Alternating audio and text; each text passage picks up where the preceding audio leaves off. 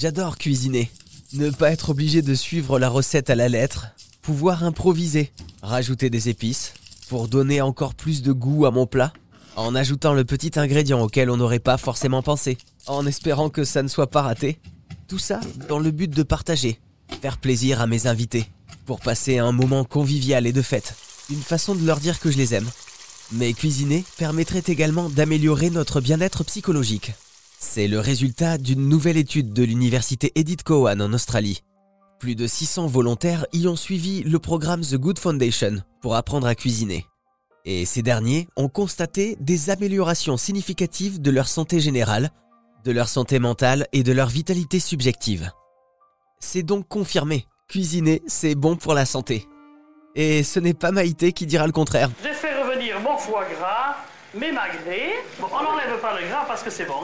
Allez, on sort de nos fourneaux, direction la Lune, ou plutôt la face cachée de la Lune.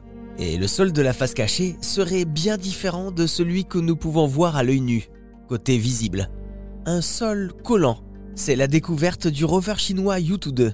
Voici quelques explications d'Olivier Sangui, spécialiste astronomie à la Cité de l'Espace de Toulouse. Alors Olivier Sangui, le, le sol de la face cachée de la Lune serait plus collant parce que plus ancien apparemment mais comment ça se fait que le sol soit plus ancien d'un côté que de l'autre? La Lune tourne sur elle-même, mais elle a ce qu'on appelle un verrou gravitationnel, c'est-à-dire elle tourne sur elle-même en même temps qu'elle fait un tour de Terre. Donc en fait, elle nous présente toujours la même face. C'est pour ça qu'on parle de face visible et de face cachée. Quand on a découvert cette face cachée, on, on s'est rendu compte qu'il y avait beaucoup plus de cratères sur cette face cachée que sur la face visible. En fait, c'est surtout qu'il y a quasiment pas de mer, ce qu'on appelle les mers lunaires. En fait, c'est pas de la mer, hein. ce sont des immenses étendues de lave. Et c'est pour ça que cette face-là est plus ancienne. Parce qu'on pense que le volcanisme, ce qu'on appelle le volcanisme lunaire, s'est arrêté beaucoup plus tôt sur cette face cachée. C'est pas euh, sa position, hein, c'est parce que la croûte est plus épaisse. Donc en gros, quand il y a, eu le bombardement, la Lune s'est formée il y a 4 milliards et demi d'années, imaginez une planète de la taille de Mars qui percute la Terre. Il y a un morceau de la Terre qui est arraché, et c'est ce morceau-là qui forme la Lune. Tout ça, ça refroidit. Mais ça reçoit des bombardements météoritiques. Donc, du côté face visible, la croûte est plus faible, plus mince, donc quand des, des, astéroïdes tombent, ça casse la croûte et il y a de la lave qui sort. Ça fait les mers lunaires. Donc en gros, ça fait un resurfaçage. Tandis que sur la face cachée, eh bien la croûte est plus épaisse et du coup ce resurfaçage ne se fait pas. Donc on accumule plus de cratères et le sol entre guillemets est plus ancien en ce sens qu'il a moins été refait par euh, les mers de lave. Et donc on pense que l'explication est peut-être là. Et alors, autre découverte, on reste dans les étoiles, enfin plus précisément sur la planète Mars, où la NASA a découvert que le son circule à 240 mètres par seconde, c'est-à-dire moins vite que sur Terre.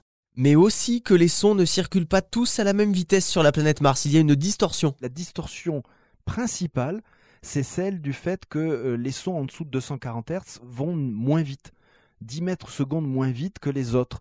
Et ça, c'est dû pas totalement uniquement au fait que l'atmosphère est, moins dense, c'est dû au fait que l'atmosphère martienne, c'est essentiellement du CO2. Et cette molécule, en gros, réagit différemment que l'atmosphère terrestre, qui est essentiellement de l'azote et un petit peu d'oxygène, hein, environ 18% d'oxygène. Donc il y aurait cette distorsion-là. Il faut imaginer si on écoute de la musique sur Mars, c'est le plus mauvais endroit pour écouter de la musique, puisque pour simplifier, vous avez les sons graves, les basses par exemple, qui arrivent un petit peu après euh, le reste du, spectre sonore habituel. Donc bon, euh, on n'écoute pas de la musique de façon euh, qualitative sur Mars si on veut un petit peu simplifier et plaisanter. Ok, ce n'est donc pas demain la veille qu'on verra un concert sur la planète Mars.